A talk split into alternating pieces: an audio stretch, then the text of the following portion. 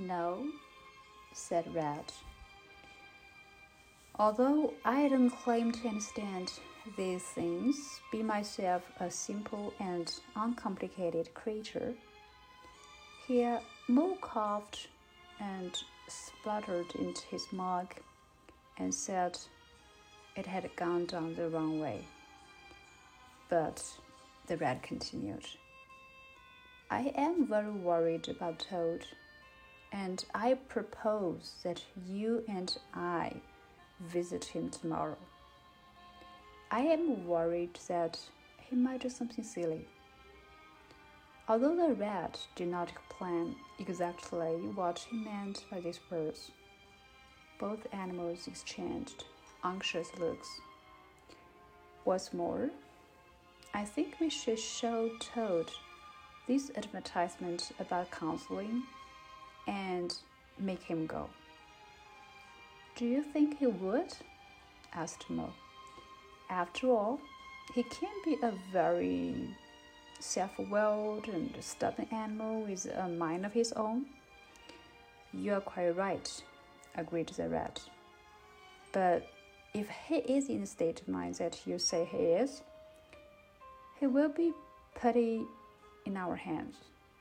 With that, both animals retired to their beds, full of apprehension about the morrow and wondering how Toad would respond to their plan of help. For help him they would, whether he liked it or not. And so it was that on the next morning, after breakfast, Mole found himself once again hurrying along the path to Toad Hall, this time accompanied by the rat. As they walked, they discussed yet again Toad's unhappy situation and what might have caused it and how they would help him. Rat carried newspaper which contained the announcement about counseling.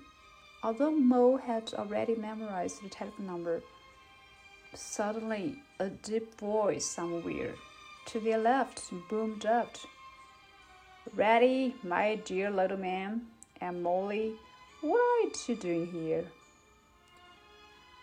Mole almost jumped after his game, but Rat said, It's only Badger. And as they peered into the wood on their left, they striped ahead, and then the rest of Badger appeared. Well, Badger, said Rat, what a surprise! I thought you'd be at home sleep.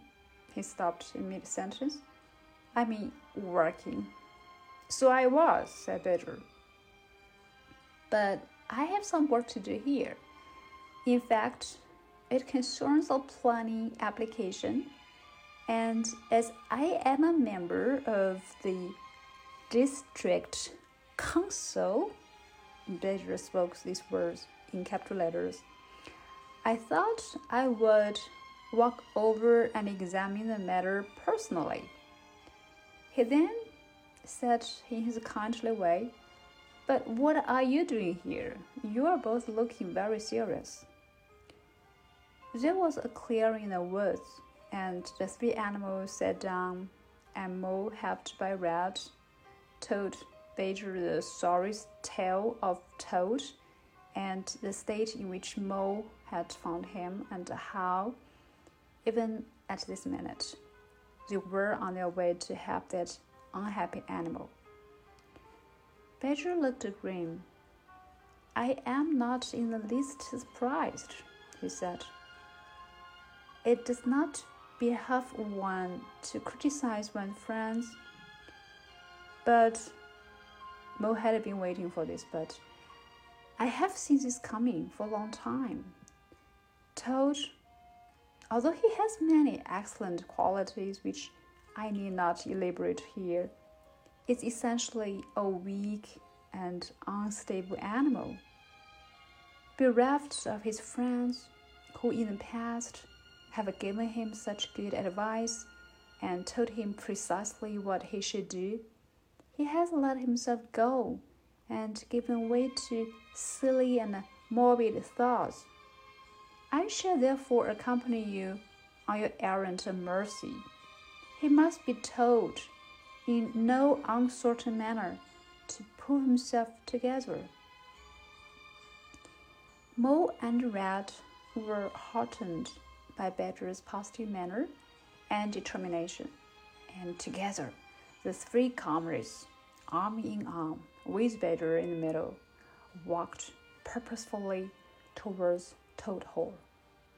Fortunate Toad, help was on the way.